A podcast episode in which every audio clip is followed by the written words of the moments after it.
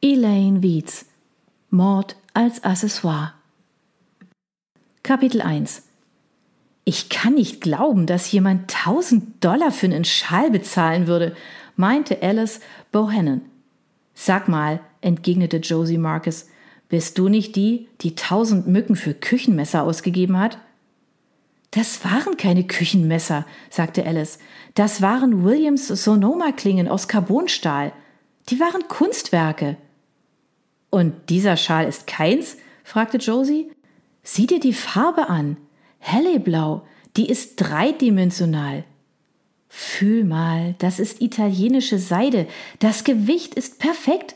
Er legt sich wunderschön an. Josie liebte Helleblau. Es war intensiver als Himmelblau und reicher als die Farbe, die durch Maxfield Parish berühmt geworden war. Es war das Blau eines bodenlosen Sees. Die Farbe passte zauberhaft zu jedem Hautton, von Vanilleweiß bis dunkle Schokolade. Josie hielt den Schal vor ihr Gesicht und erfreute sich daran, wie luxuriös er sich anfühlte. Neben dem helleblauen Schal hatten ihre einfachen braunen Haare glamouröse rote Strähnchen und ihre braunen Augen wirkten tiefgründig und exotisch. Ihr schlichtes Äußeres war ihr Kapital oder zumindest ihr Unterhalt. Josie war die ideale Testkäuferin. Sie konnte in jedem Einkaufszentrum untergehen. Sie konnte keinen Schal tragen, mit dem sie auffiel. Sie fuhr mit einem manikürten Finger über das Muster mit dem Vogel und dem Hasenglöckchen. Wie alle guten Muster war es einfach, aber raffiniert. Josie, hör auf, den Schal zu begrapschen, bevor der Sicherheitsdienst uns abholt, sagte Alice. Er ist hübsch aber ich könnte einen beinahe gleich guten um 30 Dollar bei Target kaufen. Ich könnte mir dort eine ganze Schublade voller Messer zum gleichen Preis kaufen, meinte Josie. Alice zuckte zusammen. Okay, bin ich halt altmodisch. Ich mag meine Kunst in einem Rahmen. Josie hielt den blau-weißen Schal gegen Alice milchweiße Haut. Der märchenhafte Stoff machte ihre Augen rauchig blau und ihre Haut silberseidig. Wenn man so etwas Schönes trägt, sagte Josie, ist man selbst der Rahmen für die Kunst. Schätzchen, ich bin die ganze Ausstellung. Alice blickte auf ihre üppigen Kurven hinab. Ich bin nicht zur Modepuppe geboren, Josie. Ich bin zu praktisch, als dass ich Geld für etwas ausgeben würde, das nicht nützlich ist. Bei Pretty Things ist nichts nützlich, sagte Josie. Darum geht's ja bei dieser Boutique. Ah, ich wünschte, ich könnte ihn mir leisten.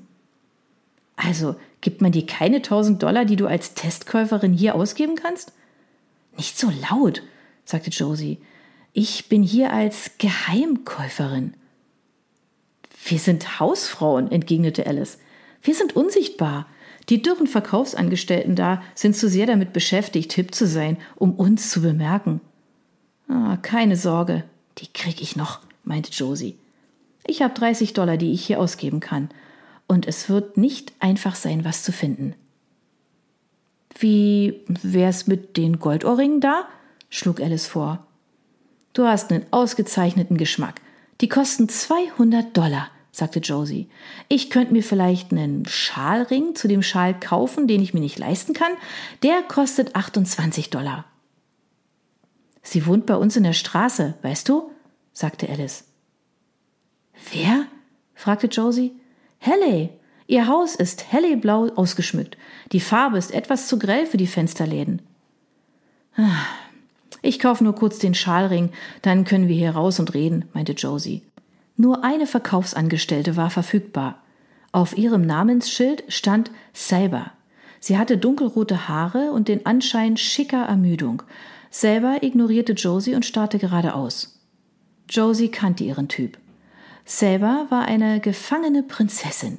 Die gefangene Prinzessin wusste, dass das Universum einen furchtbaren Fehler begangen hatte.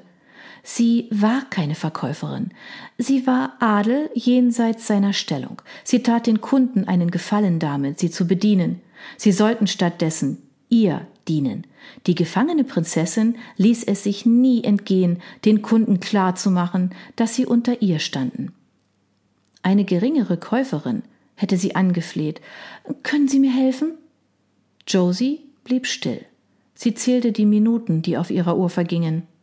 Eins, zwei, drei. Bei drei Minuten und 52 Sekunden fragte selber endlich, kann ich Ihnen helfen? Ich nehme das hier, sagte Josie. Selber hob den günstigen Schalring mit zwei Fingern auf, als wäre er eine Küchenschabe. Sonst noch was?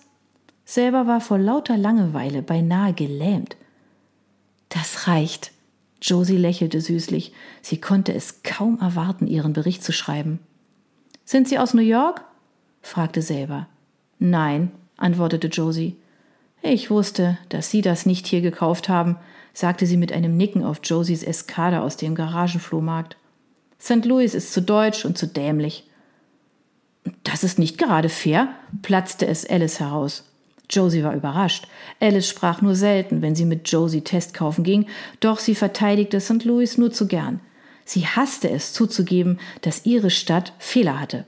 Selber starrte auf Alice blauen seidenen Hosenanzug. Wie alt ist er? Sie machte sich keine Mühe, ihre Verachtung zu kaschieren. Ich kauf klassische Stilrichtungen, sagte Alice. Er ist fünf Jahre alt. Okay, sechs. Alt genug, um in die Schule zu gehen, meinte selber, zu alt, um ihn zu tragen. Deshalb zieht Haley mit ihrem Geschäft auch nach New York. In St. Louis hat man keinen Stil.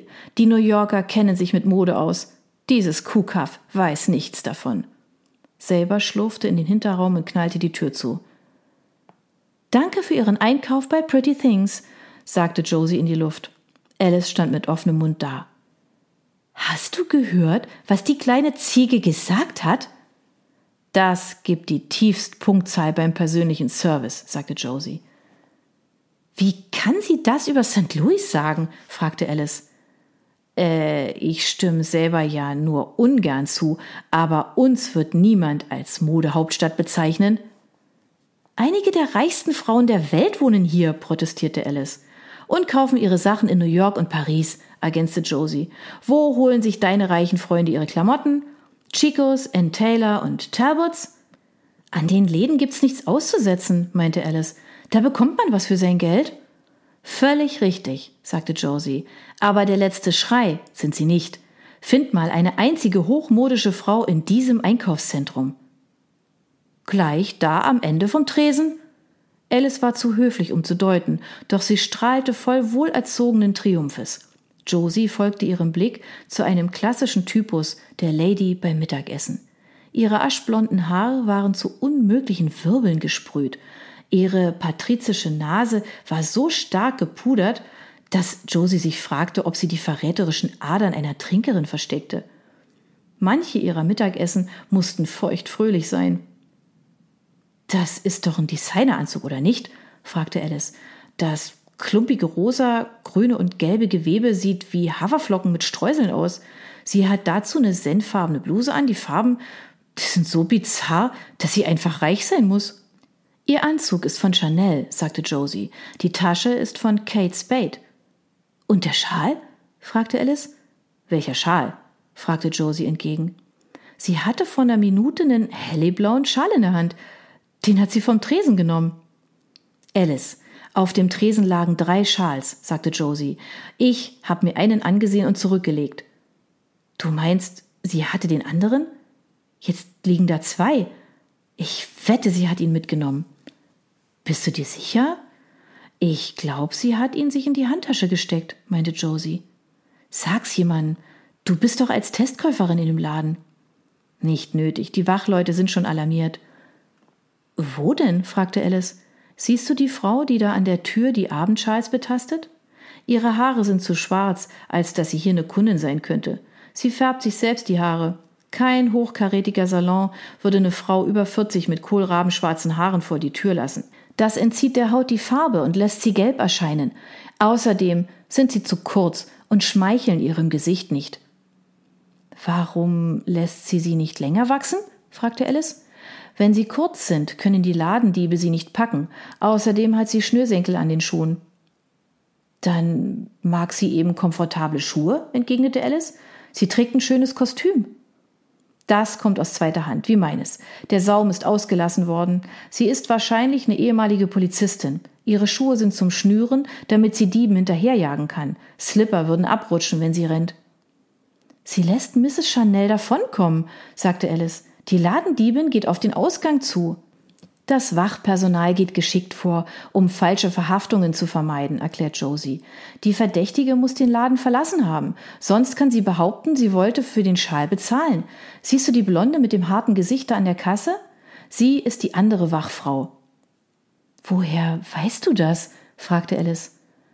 Die Einkaufszentren sind mein Leben, sagte Josie. Ich kann dir nicht sagen, wie viele Verhaftungen ich schon miterlebt habe. Schau mal zu. Die zwei Wachfrauen folgten Mrs. Chanel durch die Tür. Josie folgte dem Trio in das Einkaufszentrum und setzte sich auf eine Marmorbank neben einem Blumentrog. Durch die Blätter hatte sie einen erstklassigen Ausblick auf Miss Chanel. Alice setzte sich neben sie. Was? Sch, zischte Josie. Die Show fängt an. Die schwarzhaarige Wachfrau hielt Miss Chanel ihren Ausweis vor die Nase. Ich bin von Pretty Things Enterprises, Ma'am, sagte sie. Ich möchte Sie bezüglich des Haley-Schals in Ihrer Handtasche fragen. Ach, da liegt sicherlich eine Verwechslung vor. Eis verkrustete jedes perfekt ausgesprochene Wort. Bitte, kommen Sie wieder in den Laden, Ma'am, damit wir diese Sache in Ordnung bringen können. Ich habe keine Lust zurückzukommen, sagte Miss Chanel. Sie halten mich mit Gewalt fest. Ich werde meinen Anwalt rufen. Ich habe die Quittung hier. Sie zog eine Quittung aus ihrer Handtasche. Josie meinte, die blonde Wachfrau sei einen Farbton bleicher geworden, doch die schwarzhaarige begutachtete die Quittung, dann lächelte sie sanft. Ihre Quittung wurde heute um 9.10 Uhr in unserer Filiale in Clayton ausgestellt, Ma'am. Es ist 11.15 Uhr im Einkaufszentrum Dorchester. Sie benutzen eine alte Quittung mit einem neuen Schal. Kommen Sie bitte rein, damit wir das besprechen können. Da ist bestimmt etwas mit Ihrer Registrierkasse falsch, sagte Miss Chanel, doch sie wehrte sich nicht, als das Wachpersonal sie in den Laden führte und sie zu einer Tür hinter einem japanischen Wandschirm begleitete. Die Szene spielte sich so leise ab, dass die Kunden es nicht mitbekamen. Eine alte Masche, sagte Josie. Miss Chanel kauft einen teuren Artikel in dem Laden der Kette und behält die Quittung in ihrer Handtasche. Dann geht sie in einen anderen Laden und stiehlt den gleichen Artikel.